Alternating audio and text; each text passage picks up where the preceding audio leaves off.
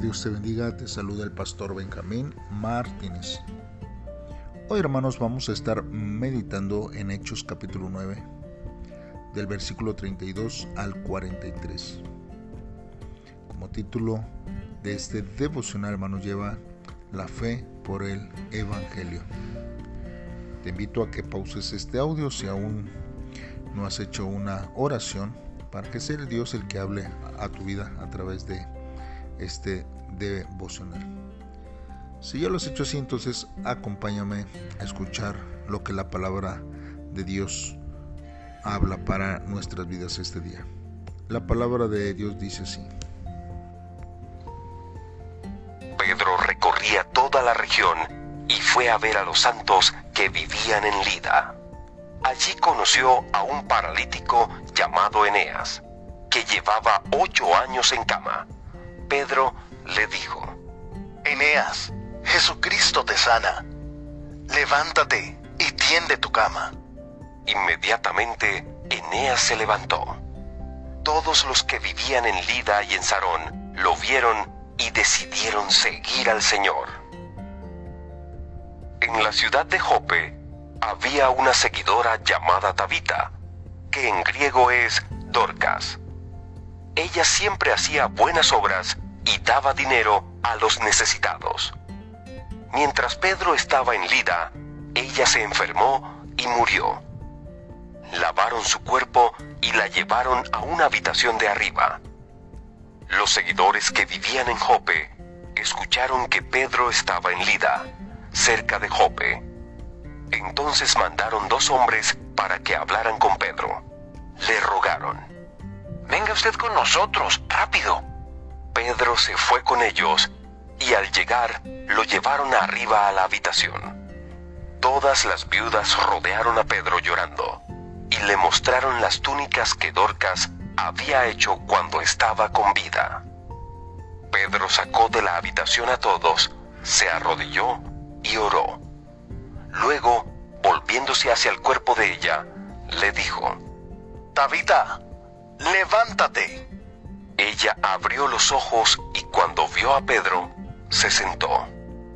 Pedro extendió la mano y la levantó. Entonces llamó a los santos y a las viudas para que vinieran a la habitación y presentó viva a Tabita.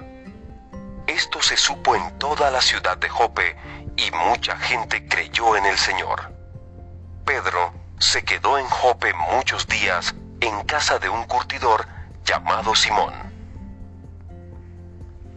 Muy bien hermanos, pues vamos a estar meditando en la palabra de Dios.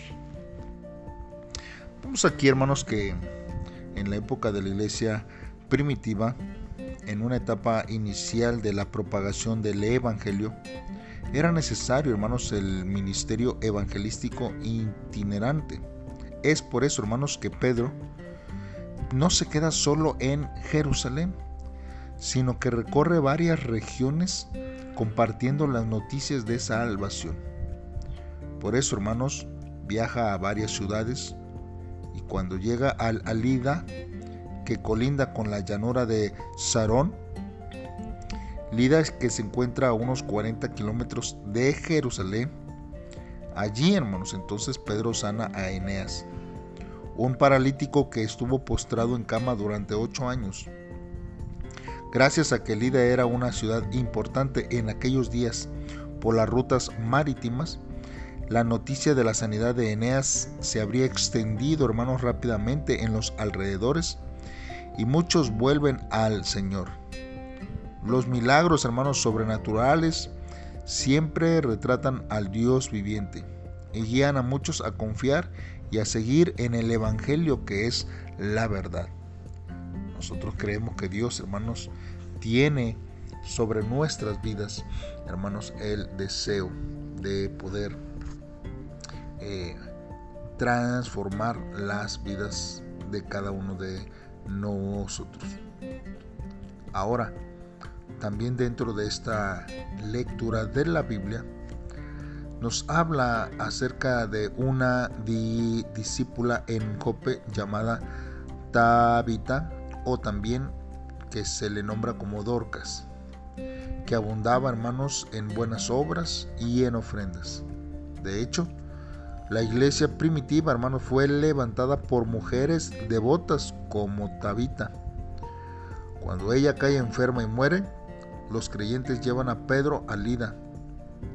Dado que la distancia entre Jope y Lida era de aproximadamente 20 kilómetros, muchos creyentes habían oído sobre la sanidad de Eneas. Y entonces llega Pedro y todos le muestran llorando las buenas obras que Tabita había hecho en vida. El apóstol hermano saca a todos de la casa y orando clama a Dios y Tabita hermanos milagrosamente vuelve a la vida. El Señor obró por el amor de los hermanos hacia Tabita y la oración de fe de Pedro. El Señor viviente realiza milagros para que el Evangelio sea propagado por doquier y para que Dios, hermanos, sea glorificado en todo tiempo. Esto, hermanos, nos lleva a meditar en algo.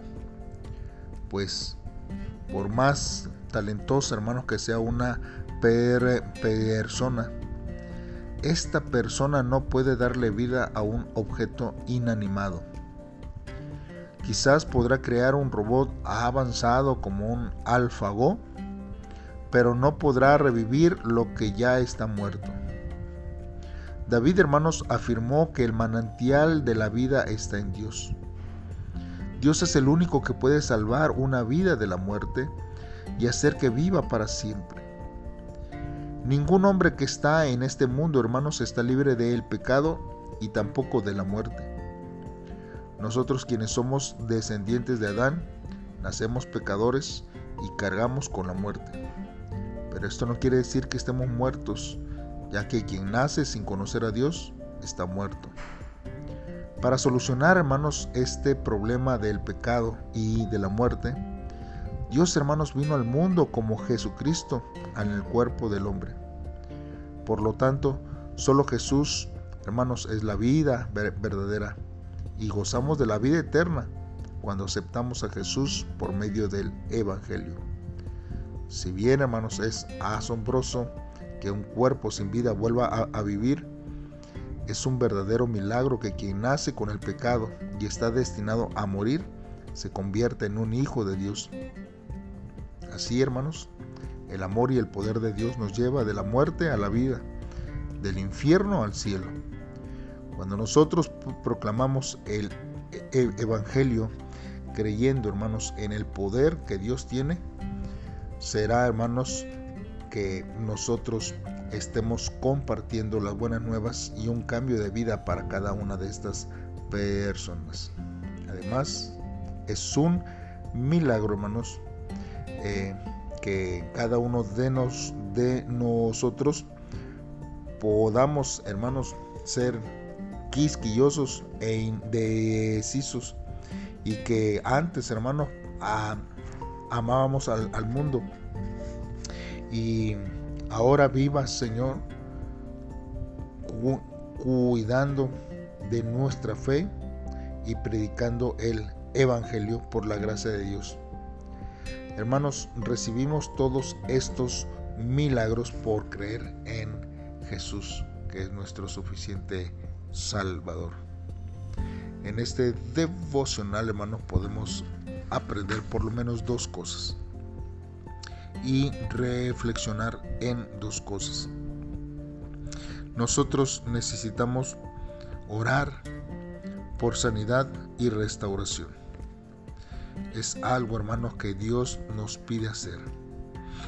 Usted no sabe qué dones y talentos tiene si no los pone en práctica. Ore a Dios siempre, imponga manos Ore por sanidad y ore por restauración de los corazones. Es lo que Dios quiere para nuestras vidas. Y hermanos, nosotros necesitamos ver e identificar también cuáles son nuestras buenas obras. ¿Qué es lo que nosotros hemos hecho hacia nuestra comunidad, hacia nuestra iglesia? Así como Dorcas, hermanos, lo hacía nuestra luz tiene que brillar en medio de los hombres. Jesús es el que brilla, pero también nuestras buenas obras delante de Dios alumbran nuestra vida. Hagamos una oración a Dios y pidámosle a Él que Él sea el que obre de una manera especial. Padre, en esta hora te pedimos Señor que tú seas el que obres en nuestros corazones e en nuestras vidas. Tus milagros y prodigios reflejan tu amor y obra de redención que concedes Señor a favor de nuestras vidas. Quizás Señor hemos sido eh, egoístas, codiciosos, Señor, pero tú nos enseñas a amar y servir de corazón al prójimo. Gracias por este maravilloso milagro y permíteme compartir la palabra de verdad con todos aquellos que no te conocen, oh Dios. Gracias porque tú, Señor, siempre eres fiel hacia nuestra vida. En el nombre de Cristo Jesús te lo pedimos, Dios. Amén. Muy bien, hermanos, pues te invitamos a que nos sigas acompañando en cada uno de los devocionales que tenemos para ti. Saludos y bendiciones.